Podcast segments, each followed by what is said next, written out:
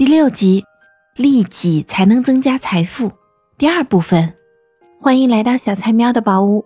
那我们今天呢，接着来讲利己主义。在上一节中啊，我们看到了 A 考虑问题啊，都是从自己出发，他是一个典型的利己主义者。那么，利己主义要不要批判呢？哈，不必。喵来解释一下哦。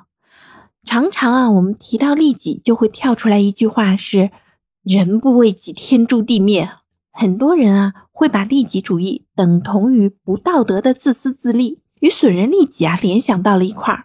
一般来说，只顾自己利益而不顾别人和集体利益，把个人利益看作高于一切的生活态度和行业准则呢，我们称之为狭隘利己主义。这种利己啊，是表面的，是不完满的，甚至啊，最终对自己也是有害的。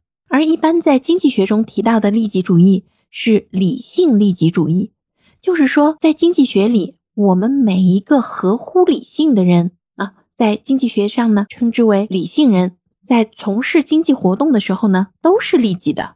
也可以说，每一个从事经济活动的人所采取的经济行为呢，都是力图以自己最小的经济代价去获得自己最大的经济利益。将心比心，我们每一个人当然都是这样子追求的。这个理性人啊，在不断的努力为自己所能支配的资本找到最有利的用途。当然，他所考虑的不是社会的利益，而是他自身的利益。但是，对他自身有利的行为，最终会或者说必然会引导出一个最有利社会的结果。那么，在小岛的故事里，A 就是一个理性人。他在追求自身利益最大化的同时，也是对整个小岛经济的发展有推动性的行为。这就是理性人假设。这个假设就是社会中每一个理性人都在理性的追求自身的利益最大化，在这个过程中导致的结果却是社会的进步与发展。这个例子还顺便说明了一个非常重要的社会现象：一个人不干活，就靠手上有钱。用钱生钱过上了好日子，这合理吗？我要告诉大家，这非常合理。这也解释了为什么那些搞金融的，好像一天到晚都是玩虚的哈，一点儿都不实在，还赚了那么多钱。在这里啊，搞金融的就是这个故事里面的 A，他虽然只是借了鱼出去，但是他选择的是让鱼促进和参与了新价值的创造。通过这个例子告诉大家，金融服务呢也是在创造价值，所以他们赚钱是应得的。还有人可能会说，大家理性自立呢是可以理解的，但是那些做慈善的企业家不是更好吗？不是更应该鼓励吗？我要说啊，其实那些做慈善也是一件理性自立的行为，他们做慈善放弃部分财富，但是呢。获得了社会的尊重、名声，让自己和社会的关系更融洽，还可能呢是实现自己的一些梦想和理想，甚至啊就是为了获得一些良心的安宁和平静。那这些所得呢也是大于他的付出的。不要说做慈善，还有很多直接的好处，比如说税收的优惠啦、政策的倾斜啦等等。所以啊，做慈善其实也是理性自立的行为。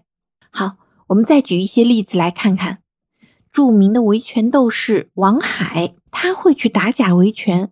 首先啊，他打假这个行为就是利己。他之所以能专职打假，是因为他通过打假获得了商家给的数倍的赔偿，成为了他的收入来源。但是同样，他打假的这个行为呢，也是利他的。他打了假，为其他消费者扫除了受骗上当的可能性。但是哦。如果王海只是打假，打完假之后呢，私下和商家了结了这件事，却不向社会揭示商家的制假行为，那么这个王海的维权没有产生对社会有利的用途，必然会难以为继。这就是理性自立的体现。好，再比如哈，以一己之力改变美国堕胎相关法案，改变广大美国妇女生育权的罗素韦德案。这是一个非常著名的案例，在一九七三年之前，美国，我们说的是美国，它是不允许堕胎的，有一个二十一岁的名为罗的黑人女孩，她呢怀孕了，她希望终止怀孕，但是因为美国不允许堕胎，所以呀，她就将她当时所属地的检察官韦德告上了美国联邦高院。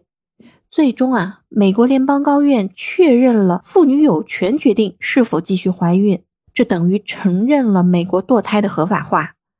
罗素·韦德的这个行为。是为了他自己能够终止怀孕，是利己行为。但是呢，导致的结果就是为广大美国妇女争取到了生育权的自主，这就是利他行为，这也是理性自立主义。好了，理性自立主义咱们就说到这儿，今天的解读就到这里了。